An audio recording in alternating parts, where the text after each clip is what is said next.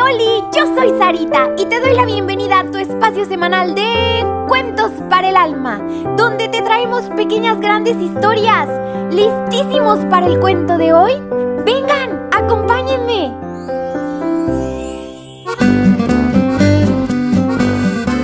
La pasión del Señor en un pequeño pueblecito. En el siglo XVIII, hubo una terrible epidemia. Mmm, sí, más o menos como la que nosotros hemos vivido estos últimos años con el COVID-19. Solamente que esta ocurrió en el pueblecito de Obermecherhau, algo así, estaba muy difícil de pronunciar. Lugar de Baviera, Alemania. El pueblo corría el riesgo de que con la enfermedad que atacaba a casi todas las familias quedara totalmente devastado. Los que aún vivían hicieron un voto. Si la epidemia terminaba, ellos representarían de 10 en 10 años la pasión del Señor.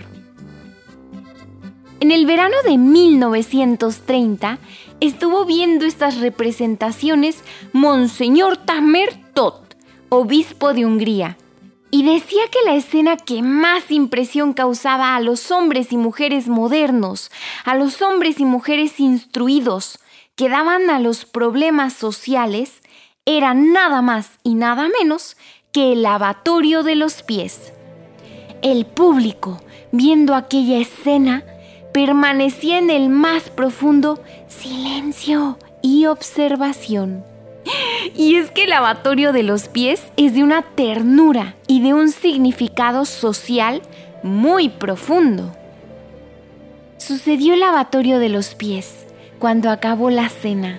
Jesús se levantó, se quitó los vestidos y se puso una toalla en la cintura. Echó agua y se puso a lavar los pies a los discípulos y luego se los secaba con la toalla que llevaba. Y así a todos hasta que llegó el Señor donde Pedro para lavarle los pies. Pero éste le dijo al maestro, Señor, ¿tú me lavas a mí los pies?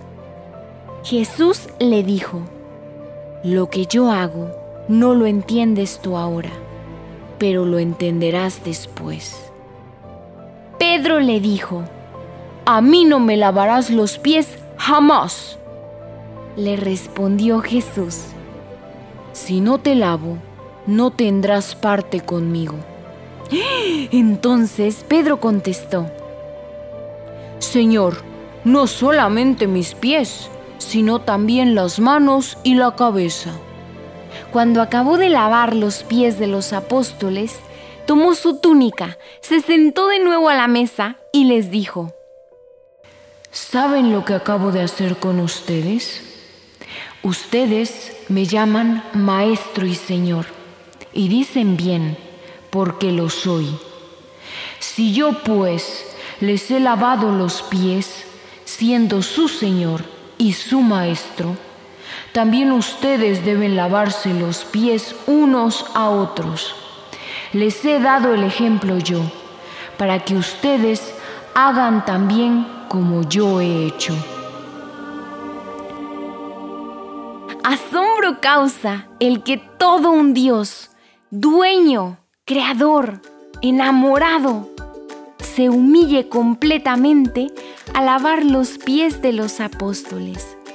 Jesús, nuestro amor, con este acto nos indica, niñitos, que hemos de ayudarnos con amor unos a otros y otros a unos.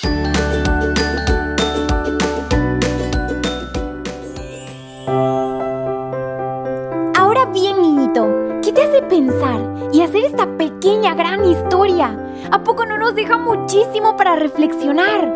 Pero sobre todo lo que nos mueve a actuar. Niñito, acuérdate de decirle a tu papi o a tu mami que le den seguir para que cada semana ya aparezcan los cuentos de manera automática. Y también por favor comparte este programa con todos tus amiguitos, tus vecinos y hasta con tus primos. Te espero la próxima semana con un nuevo cuento.